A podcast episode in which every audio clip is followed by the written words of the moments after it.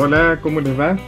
Bueno, vamos, eh, entramos en el mes de mayo y vamos a dedicar eh, posiblemente todos los programas a mayo, porque si entendemos mayo, entendemos la clave, digamos, de la, de la historia argentina. Y sobre todo me parece muy particularmente que sigamos, que entendamos aquello que señaló Jaureche, que la historia es política vamos a entender políticamente la historia. Y eso me parece que es una diferencia grande con la mm, historia oficial, la historia liberal, que en función del ocultamiento de algunos eh, aspectos claves, digamos, de la historia, porque contradicen, contradicen sus eh, intereses y su ideología, hace una historia desarticulada, una historia que no razona, que no tiende los, los, los lazos que tienen situaciones y personajes. Entonces vamos a hablar de Mayo empezando por hablar de la Universidad de Chuquisaca. Si hablamos del Alto Perú, que actualmente es Bolivia porque Bolivia se independiza de la Argentina en 1825 ante la indiferencia de un Buenos Aires eh, de Rivadavia y de los directoriales y de los logistas, ¿no? Y es notable la importancia de la Universidad de San Javier, como se llamó la libertad e independencia de nuestra patria. Es obligatorio ocuparnos de la Universidad de Chuquisaca, luego Charcas, actualmente Sucre, donde se formaron algunos de los hombres que provocaron y protagonizaron, protagonizaron, hoy estoy fusiero, nuestros hechos de mayo. Debe ser la emoción de, de volver, ¿no es cierto? Fue creada en 1624 y regida por los jesuitas hasta el año de su expulsión en 1767. En los territorios del virreinato del Río de la Plata había otra universidad aún más antigua, la de Córdoba, pero su importancia era menor por cuanto en ella solo se enseñaban disciplinas que tenían que ver con la teología y las artes. En cambio, los claustros chuquisaqueños donde estudiaron Mariano y Manuel Moreno, Monteagudo, Paso, mm, Castelli, Darregueira, los hermanos Rodríguez Peña, Sánchez de Bustamante, Valentín Gómez, etc., por nombrar solo algunas de las decenas de personalidades que han escrito sus nombres en nuestra historia. Sus ideas libertarias que abrazaron con entusiasmo estaban influenciadas no solo por los franceses, es pues, por las ideas de la Revolución Francesa, sino también esto la historia oficial suele dejarlo de lado, por los neoescolásticos hispánicos, es decir, como Victoria, Mariana, Covarrubias, y fundamentalmente por el jesuita Francisco Suárez. Este sostuvo una famosa polémica en su época con el rey de Escocia e Inglaterra, Jacobo I, hijo de la famosa Isabel I, quien sostenía que el poder de los reyes era una delegación divina y que por lo tanto no debían responder de sus actos ante sus súbditos, sino solamente ante Dios. Suárez, quien a comienzos del siglo XVII era profesor en las universidades de Salamanca y de Coimbra, en Portugal, enseñaba que es el pueblo el depositario del poder y lo entrega o transmite a los hombres que han de gobernar el Estado en una suerte de contrato, entre comillas, que establece que si esos gobernantes no cumplen su función de ser gerentes del bien común y se transforman en tiranos o en ineptos, el pueblo tiene derecho a levantarse en contra de ellos para deponerlos. Esto que les parece hoy seguramente absolutamente eh, banal, y absolutamente innecesario, en aquellos tiempos era revolucionario. Y en esos pensamientos abrevaron muchos de nuestros patriotas. Pues esta será la base de la construcción jurídica y política que se sostuvo en el debate del 22 de mayo. Después vamos a ver cómo el virrey trata de no convocar ese debate, a ese debate, es decir, a, esa, a ese cabildo del 22 de mayo, pero luego se ve obligado a hacerlo veremos cuáles son las contingencias de ese día fundamental de nuestra historia.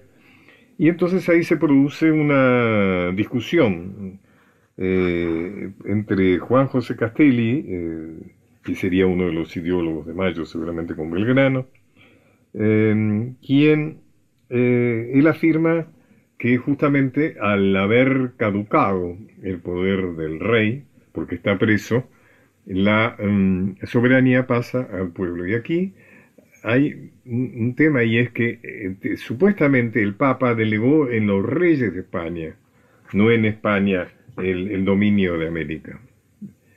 Es decir, que si el rey está preso, entonces no hay soberanía, entonces el pueblo la toma. Ese fue el pretexto, digamos, de alguna manera, de nuestros próceres mm, de mayo. Castelli es una figura muy interesante, eh, tiene alternativas eh, muy, muy importantes. Dirigió el ejército que iba al norte, o sea, si bien era un abogado, igual que Belgrano, tuvieron que salir a dirigir ejércitos, porque no había jefes militares del lado patriota. O sea, Saavedra lo hemos dibujado y calcado muchas veces como informe militar, pero él era un vendedor de vajilla que había sido elegido jefe de los patricios, de la legión de los patricios, porque era un hombre popular, se había portado muy bien en las invasiones inglesas, etc. Bueno, como homenaje a la Universidad de Chuquisaca, vamos a escuchar música eh, boliviana, música relacionada con la zona del Chuquisaca, que hoy es Sucre, en homenaje al mariscal Sucre, que fue el principal eh, impulsor de la independencia altoperuana de la Argentina. En algún momento nos ocuparemos eh, de este tema.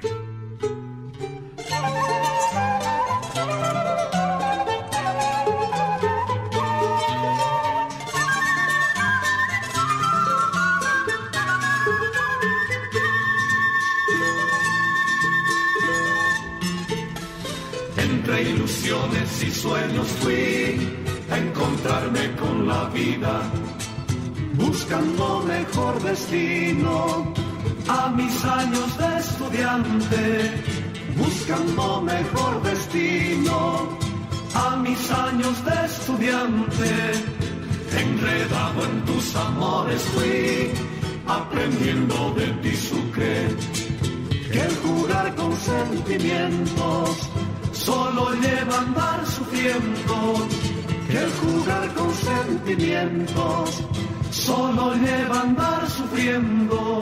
Sucre, sé que no podré olvidarte, sé que ya también recuerda nuestro amor de estudiantes. Sucre, sucre hoy te siento inolvidable.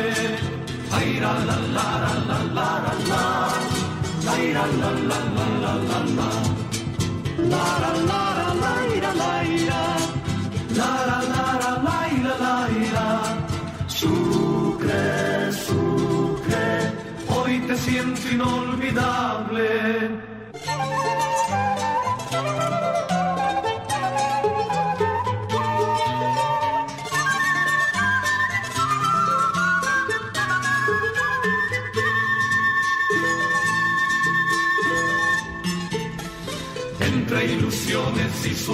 Fui a encontrarme con la vida, buscando mejor destino a mis años de estudiante, buscando mejor destino a mis años de estudiante, enredado en tus amores fui, aprendiendo de ti sucre, que el jugar con sentimientos solo lleva a andar sufriendo, que el jugar con sentimientos solo lleva a andar sufriendo.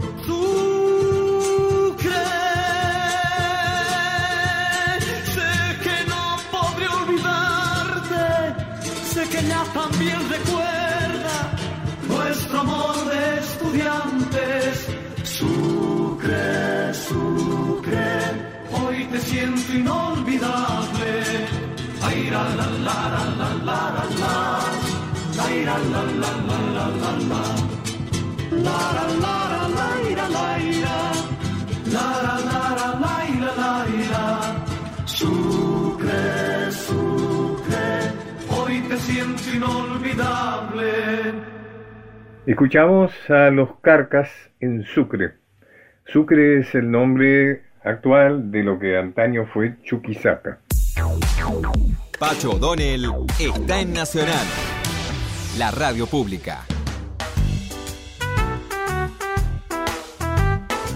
No es cierta la aseveración de algunos historiadores acerca de que no había afán de independencia política en los protagonistas de Mayo, sino solo anhelo de romper la dependencia económica para así entrar en la órbita comercial de Gran Bretaña. ¿Cómo lo habría expresado los representantes la representación de los hacendados, firmado por Mariano Moreno, aunque redactada también en gran parte por Belgrano, pero que no podía hacerlo público porque en ese momento él era secretario del consulado. O sea, sí, es cierto que en la, en la Junta de Mayo había, por ejemplo, comerciantes españoles como la REA, cuya única eh, eh, iniciativa era la de romper la dependencia comercial de España, que era una metrópoli en crisis, empobrecida, que no facilitaba los negocios de las colonias, y entonces abrirse a un comercio libre, libre comercio en aquellos tiempos significaba comerciar con Gran Bretaña. Pero es cierto que en algunos alentaba realmente un propósito independentista, que deberán disimularlo al principio y luego eh, se manejará con estrategia hasta hubo que esperar seis años para que finalmente, en forma formal, se declarara la independencia.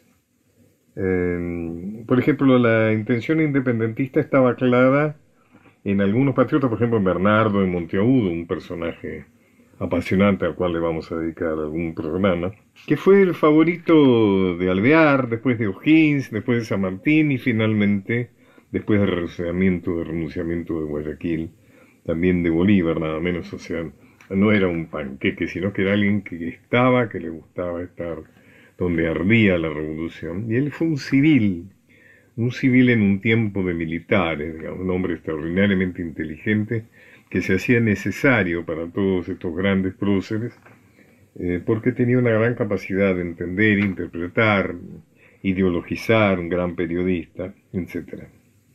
Em, y la cuestión es que a su bien dotada pluma, que lo llevó a ser periodista de éxito y escriba de estos próceres, por ejemplo, muchos le adjudican el, documento de la independencia de Chile.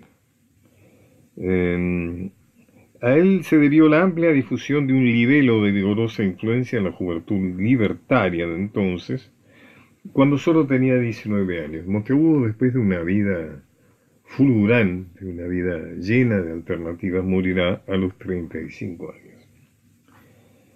La cuestión es que el diálogo entre Atahualpa y Fernando VII en los campos elíseos era un dialéctico intercambio de ideas entre las almas de Fernando VII, rey de España, y la de Atahualpa, el infortunado inca sacrificado por Pizarro 300 años atrás.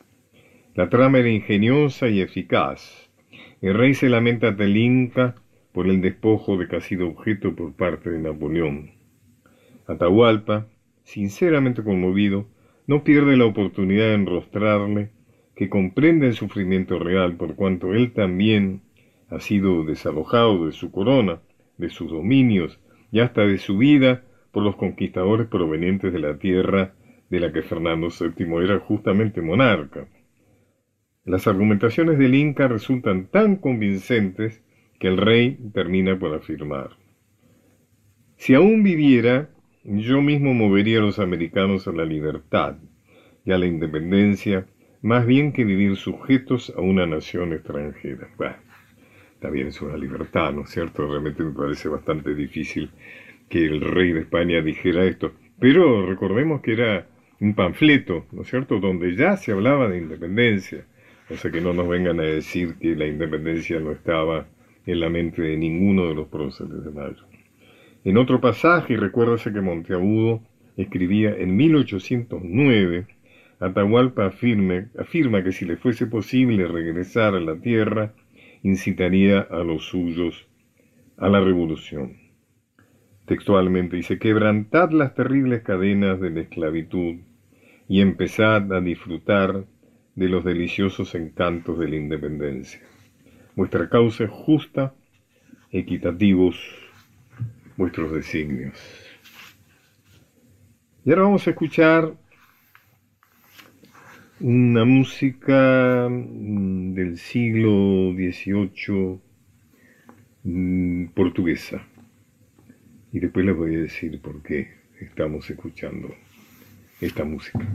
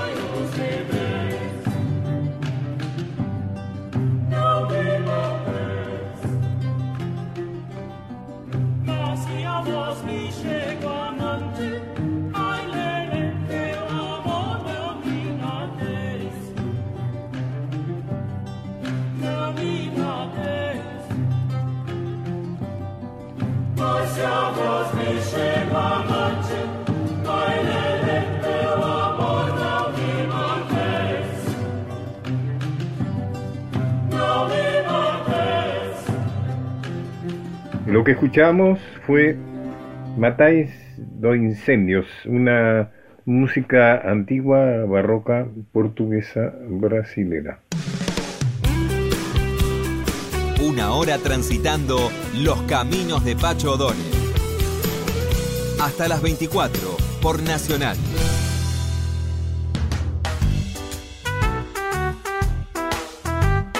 Escuchamos esta música porque vamos a hablar del imperio brasilero. Imperio portugués en Brasil, que luego será imperio brasilero. Pero por entonces, no, ustedes saben que el imperio del emperador eh, de Portugal había trasladado, había sido trasladado, trasladado a Brasil cuando Napoleón invade la península ibérica e Inglaterra quiere salvar al emperador de Portugal, porque el emperador de Portugal era de alguna manera un súbdito de la corona inglesa. Es decir, que al trasladar al imperio portugués a Sudamérica, está estableciendo una cabeza de puente ahí muy importante de los intereses británicos. La cuestión es que la esposa del emperador de Portugal en Brasil, la princesa Carlota, era hermana del rey Fernando VII, es decir, era un Borbón. Fernando VII estaba prisionero de Napoleón y entonces la tal Carlota vio la oportunidad de reivindicar sus derechos a las colonias americanas. Es decir, como Borbona, ella dijo, bueno, si no está mi hermano, ahora debo ser yo la dueña, la ama, la soberana de las colonias españolas en América del Sur. La propuesta de doña Carlota fue apoyada por su esposo, claro, el emperador portugués, pues podría significar la anexión de inmensos territorios a la corona portuguesa. Y también por influyentes criollos fue también apoyada la idea de la princesa Carlota por criollos rioplatenses que imaginaban una vida de independencia de España, aunque se cayese en otro vasallaje europeo. Pero bueno, mejor cambiar por ahí nos va mejor. De alguna manera así, acuérdense que Inglaterra era en ese momento algo que atraía mucho a los jóvenes progres de sus tiempos. Bueno, de esa manera nos acercamos más a Inglaterra, a sus ideas a más, mucho más avanzadas que el absolutismo ah, retrógrado que imperaba en España. Pero Gran Bretaña deslumbraba a los jóvenes díscolos de entonces por sus ideas económicas, políticas y culturalmente mucho más avanzadas, decir, ¿no? Mucho más avanzadas que las de España. Y Portugal era su aliado subalterno. Ocurrió el año 1808 y el canciller Sousa Coutinho, el canciller de la corona portuguesa, encargado de la operación, hizo público una fingida separación conyugal de los soberanos para dar la sensación de que los intereses de Portugal no pesarían en las determinaciones de Carlota. Es decir, no, no, no, yo estoy separada del portugués, ahora recupero mi condición de española. Con esa misma intención, se le empezó a dar el tratamiento de infanta española y no el de princesa real portuguesa. Y se la hizo vivir separada de su esposo en el palacio de la playa Botafogo, en lugar de compartir con su esposo el palacio real de San Cristóbal. El cabildo parteño recibió, porque estaba comunicado en esta, esta intención, ¿no es cierto?, la reclamación, como se llamó, la reclamación diplomática, que fuera enviada a todas las autoridades coloniales de Sudamérica. El cabildo porteño lo recibe y responde airadamente, ¿no es cierto?, que de ninguna manera, como es ese atrevimiento de suponer que nosotros vamos a renunciar a la autoridad de Fernando VII. En cambio, la reacción no fue esa misma, la reacción de los criollos que fueron honradas con las cartas autografiadas de la infanta quienes, estos criollos de ese mismo momento, se declararon sus partidarios y avalaron sus derechos. Estamos hablando de un año antes de mayo, y estos criollos a los cuales estamos aludiendo son los que luego serían los protagonistas de Mayo. Pero por entonces Mayo no asomaba y aparecía esta señora que reclamaba y que los criollos la miraban como que en todo caso favorecía un cambio y que un cambio siempre era positivo. Después se vería. ¿Y quiénes estaban? Por ese, entre ellos Manuel Belgrano, quien le responderá a la Carlota. No es comparable la representación de la Junta de Sevilla, quien entonces regía simbólicamente en España en vez de Fernando VII, con las de vuestra Alteza Real, es decir, la de Carlota. Ni pueden ponerse entrambas en paralelo, aquella es de mero hecho y esta es decir, la suya, de reconocido derecho. ¿Quién más estuvo complotado? ¿Quién más le respondió a Carlota? Cornelio Saavedra, nada menos. Más expresivo todavía que Belgrano le dice que se postra en el más sumiso acatamiento ante vuestra Alteza Real, suplicándole digne mandar, digne mandar o impartir las órdenes que fueren de su real agrado, todo con muchas mayúsculas. Fue la esperanza de la llegada de la infanta lo que motivó el rechazo criollo la designación de virrey Cisneros en sustitución de Liniers, o sea, posiblemente España, enterada de esta maniobra, le manda un virrey de veras, digamos, porque Liniers era el virrey que había surgido de las invasiones inglesas, era francés y había sido votado, digamos, pero no había sido designado por la corona real. Entonces mandan un, virrey verdadero, digamos, de veras, que es Cisneros. Pero como los criollos complatados entienden que esta es una maniobra para evitar la maniobra de Carlota, entonces se oponen. si bien Liniers no estaba complicado en el carlotismo, los conspiradores descontaban que podrían condicionarlo y plegarlo a sus intereses debido a su fragilidad política. Ya se ha dicho que Liniers era nada menos que francés en esos momentos en que España estaba en guerra con Francia. Pero Santiago Liniers no, no se, sería remiso a toda colaboración y finalmente la operación Carlota se derrumbaría cuando el embajador británico en el Brasil, Lord Strangford, frenaría las aspiraciones expansivas de Coutinho, es decir, del canciller, ya que Inglaterra no tenía interés en aumentar el poderío de Portugal. Claro, Portugal era un imperio obediente, digamos, pero Inglaterra no tenía ninguna intención de darle la propiedad de las colonias españolas en América del Sur, ¿no es cierto? Acordémonos que en aquellos tiempos las alianzas y las rupturas de las alianzas eran comida de todos los días. Si vemos la historia de las guerras europeas, digamos que las alianzas cambiaban eh, notablemente. Em, además, no, no podía hacer actos que fueran de mucho disgusto de España e Inglaterra, porque España era su aliada en la guerra con Napoleón y si bien era muy débil, de todas maneras era las playas de desembarco eventualmente de una reacción británica en contra de Napoleón, como efectivamente sucedió. Además, fomentar rebeliones coloniales era lo que menos le convenía a Inglaterra, porque un país eh, de extraordinaria dimensión colonial. Pero lo interesante es que eh, fue el mismo Juan, el emperador, ¿no es cierto?, el esposo de Carlota, quien se dice que llegó a estar embarcada para venir a gobernar, a reinar en Buenos Aires, fue el emperador Juan quien se opuso.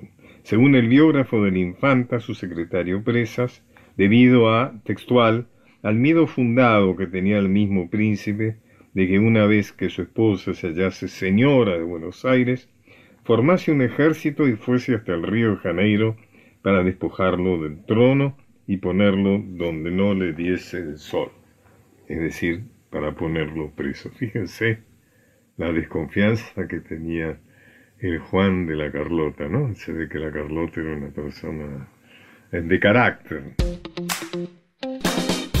Los caminos de Pacho O'Donnell. Hasta las 24. Continuamos con Los caminos de Pacho O'Donnell.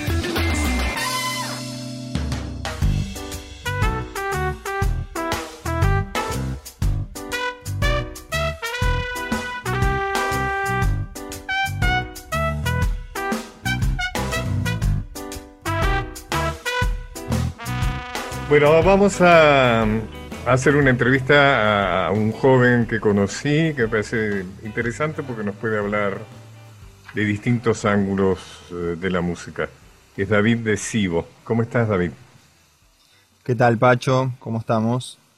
Bueno, eh, David forma parte de, de, una banda, Viejas Costumbres, que se está abriendo un camino. Contanos un poco sobre la banda. ¿Cómo, bueno, ¿qué, razón de ser tiene? Te, hago, te hago un pequeño resumen, si quieres. Dale. Bueno, Vieja Costumbres eh, nace aproximadamente en el 2013 con esta formación actual. Es una banda de rock. Somos cuatro integrantes que contiene batería, bajo eléctrico, guitarra eléctrica y voz. Eh, bueno, desde entonces eh, hemos recorrido grandes escenarios, por el país, por la provincia. Eh, estuvimos en una gira por Córdoba, Entre Ríos, por la costa atlántica. Eh, compartimos con grandes artistas también, como Eruca Sativa, Cielo Raso, bueno, íconos del rock ¿no? de, la actualidad. Después, en este tiempo también, grabamos dos discos de estudios, un disco en vivo en The Roxy Live. Tenemos tres singles también lanzados. Bueno, un, largo camino. Eh, y ahora algo ahí a punto de nacer, ¿no? Están por lanzar algo ahora. Claro, exactamente. Ahora nos frenó un poco la cuarentena, como, como a todo el planeta, básicamente. Estamos por empezar a grabar el, tercer disco de estudio. Pero bueno, no, no nos frenó porque en realidad estamos eh, hilando más fino la preproducción del disco. Cada uno desde su casa, como nos pudimos armar un set de grabación, bueno, obviamente yo tengo mi estudio de grabación acá en Luján, así que... Eh, David, decir que, decir que es una grabación de estudio, a ver si yo entiendo. Quiere decir que se graba todo el disco eh, con los instrumentos tocando en un estudio. No es como otros discos que se hacen por ahí tocando cada, cada instrumento por su lado y demás, sino que tiene algo muy natural, diríamos, ¿no? Muy espontáneo. En realidad, eh, la diferencia radica en que el disco de estudio, bueno, como bien lo dijiste, se, se graba en un, en un estudio de grabación que puede ser todos separados, digamos, grabando instrumento por instrumento o grabando todos juntos. Eso depende de la forma que el productor que esté a cargo lo decida. Pero se diferencia el disco de estudio eh, al disco del vivo. Eh, Claro. El disco en vivo se graba tocando, ¿no? En un show. Entonces, El disco de estudio es como más tranquilo, tiene, tiene su, su tiempo, tiene su preparación, que bueno, esa es la preproducción también, la que te nombraba anteriormente, que es la que estamos haciendo ahora, cada uno desde nuestra casa. Entonces, eh, bueno, tenemos esa posibilidad cada uno de grabarnos en nuestra casa, pero para hacer la preproducción nada más. Es como para, para ver cómo va yendo eh, la canción o las canciones que estamos armando. Después que termine la cuarentena, nos metemos derecho en el estudio de grabación todos a, a laburar fuerte ahí, ya en la grabación de en serio, por así decirlo. David, ¿podemos escuchar una, un, un tema de tu banda, de tu banda que no. es Viejas Costumbres? Eh, ¿Puede ser otros tiempos? Bueno, de paso quiero pedirles a los oyentes que nos busquen en las redes sociales, que nos sigan, que nos dan una gran mano con eso, que se suscriban a nuestro canal de YouTube. Nos buscan como viejas costumbres. Así que acá va para ustedes la canción Otros tiempos. Pasa el tiempo y quizás sea tarde. No te calles, no te calles, ahora que puedes hablar.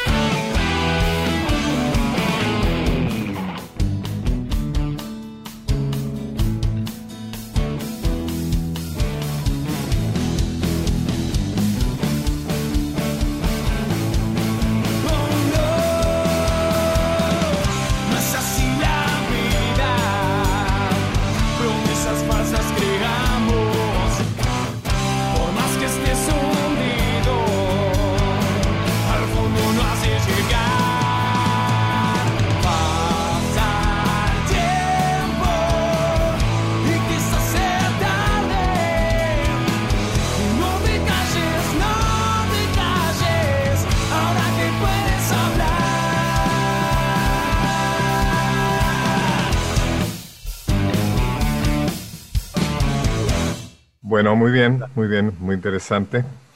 Pero sé que estás eh, mm, eh, estudiando jazz, ¿no? Estás estudiando formalmente jazz.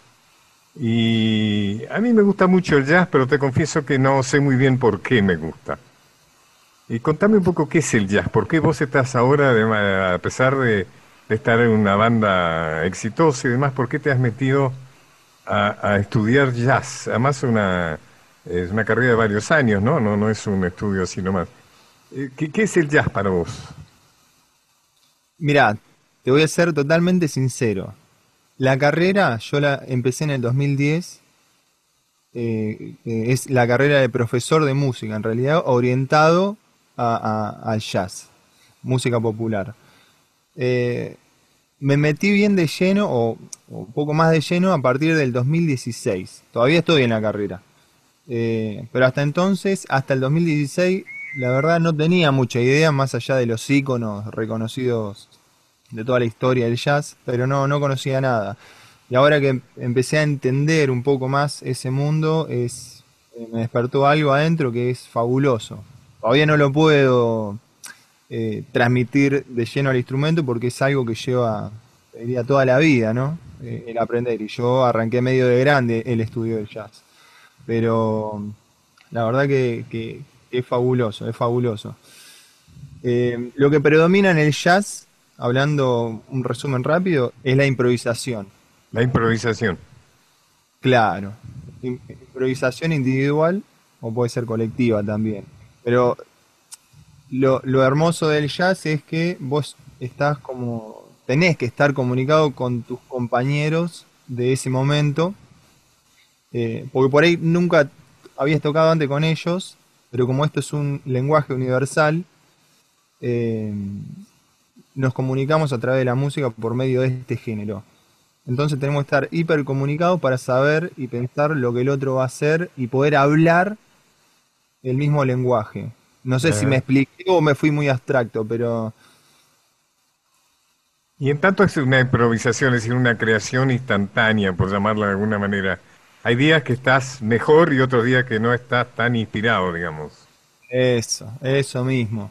Es, es Depende de cómo estás con tus compañeros, por lo que vos decís, depende de si ese día te peleaste con tu mujer, depende, en fin, de, de- de muchas cosas. Y hay días especialmente creativos, inspirados, ¿no? Sí, sí, sí, así es, tal cual. Eh, hay días donde las cosas fluyen un poco más, hay otros días donde un poco menos, pero bueno, eh, la cuestión es comunicarte con el otro. Es, es un lenguaje, es un lenguaje. Y, la verdad que, que me está gustando muchísimo. A mí lo que me gusta es el jazz, eh, de tío, estoy hablando sin, sin conocer. No me gusta el jazz muy acrobático, hay una especie de jazz donde hay una especie de, mm, de intento de deslumbramiento, ¿no? Del manejo de la técnica, del saxo, de la trompeta, lo que sea. A mí me gusta Sí. el jazz más sentido, ¿no? Más profundo, ¿no? Menos, eh, menos exhibicionista. ¿Existe eso? ¿Puedo decir eso? Sí, sí, está muy bien lo que decís. Eh, bueno, lo que pasa es que es un poco larga la historia, ¿no? Voy a tratar de resumir. Eh, el jazz nace, bueno, como, como hemos estado hablando fuera de aire, el jazz nace eh, de los negros, negros nativos, negros que, que emigraban de Centroamérica y, y- esclavos que venían de África, y se concentraban ahí en, Estados Unidos, en la parte sur de Estados Unidos, en Nueva Orleans. Y bueno, y ahí hubo una mixtura fenomenal de, de- de culturas, ¿no? Y bueno, rápidamente surgió ahí el, jazz, ¿no? El blues, el jazz y demás. Em, entonces era algo colectivo en ese momento. Pero después con, con la guerra, sobre todo ahí cuando estaba empezando la Segunda Guerra Mundial, ¿no? Eh, hubo como una rebeldía de- de cierta parte de esta gente que, bueno, esa es la palabra, rebeldía. Entonces empezaron a individualizar un poco más y empezar a mostrar individualmente sus virtudes, perdón, sus virtudes y capacidades. Entonces Ajá. ahí empe- empezaron a aflorar eh, talentos increíbles, eh, gente muy virtuosa como Charlie Parker. Bueno, hay- en esa época que es la década del 40 que nace el bebop, no sé si lo tenés como género, como subgénero de jazz en realidad. Y bueno, deja de agradar a toda la a la mayoría de la gente que venía siguiendo al jazz en la, en la década del swing, que fue la, la de los 30, que fue gloriosa, ¿no? Porque se, se, se repartió a todo el planeta el swing. eh, era muy bailable, la gente eh, se descontrolaba con eso, bueno, y, y no pasó después en la década del 40 con el bebop, este subgénero, eh, porque justamente era música muy individual, individualista como dijiste vos, eh, que demostraba mucha virtuosidad, talento, bueno, pero que a la gente no, no le gustaba. Entonces está bien eh, lo, que, lo que estás diciendo vos, para la gente por ahí no, no, no música o no, o no amante de este estilo, eh, le, eh, le gusta más la parte del jazz clásico, del swing, la parte del swing. David, vamos a seguir hablando de jazz. Lo tenemos en tiempo acotado, pero me parece muy interesante lo que decís. Eh, si tuviéramos, si vos tuvieras que, que recomendar eh, escuchar a ciertas músicas, ciertos autores o ciertas piezas para la gente que quiere empezar a, a sentir el jazz, ¿qué recomendarías? Por ejemplo, si te dijera, recomendame tres piezas o tres músicos o tres bandas, ¿cuál me dirías? Es muy, muy amplio, ¿no? Sí, me imagino. Eh, podrían empezar escuchando eh, las grandes orquestas, como la de Duke Ellington, Glenn Miller, Ajá. eh, fueron tremendas. Y si no, eh, Bill Evans, Miles Davis, John Coltrane, son Charlie Parker, eh, son grandes íconos ¿no? de- del jazz. Y si te No, dijera, no. nombrame un músico argentino que realmente estuvo a la altura o que está a la altura del mejor jazz mundial. Fue- hubo, hubo un gran artista músico argentino que es Oscar Alemán. Oscar Alemán, un guitarrista excepcional. Excepcional. Justo el otro día estuve viendo un, un documental de él y mira, estoy hablando con vos y se me eriza la piel porque fue muy grande y no, a- no así tan reconocido como lo que realmente fue. Eh, por los propios acá compatriotas, ¿no? Así Mira, que te propongo que ahora al final del programa, ahora que fin la entre- entrevista con vos, escuchemos un fragmento de una pieza eh, tocada por Oscar Alemán. De paso terminamos entonces esta entrevista, David, perfecto. un gran homenaje a un gran músico. Eh, David, Perfecto. muchas gracias, ha sido muy interesante conversar con vos. Muchas gracias a vos por el, por el espacio.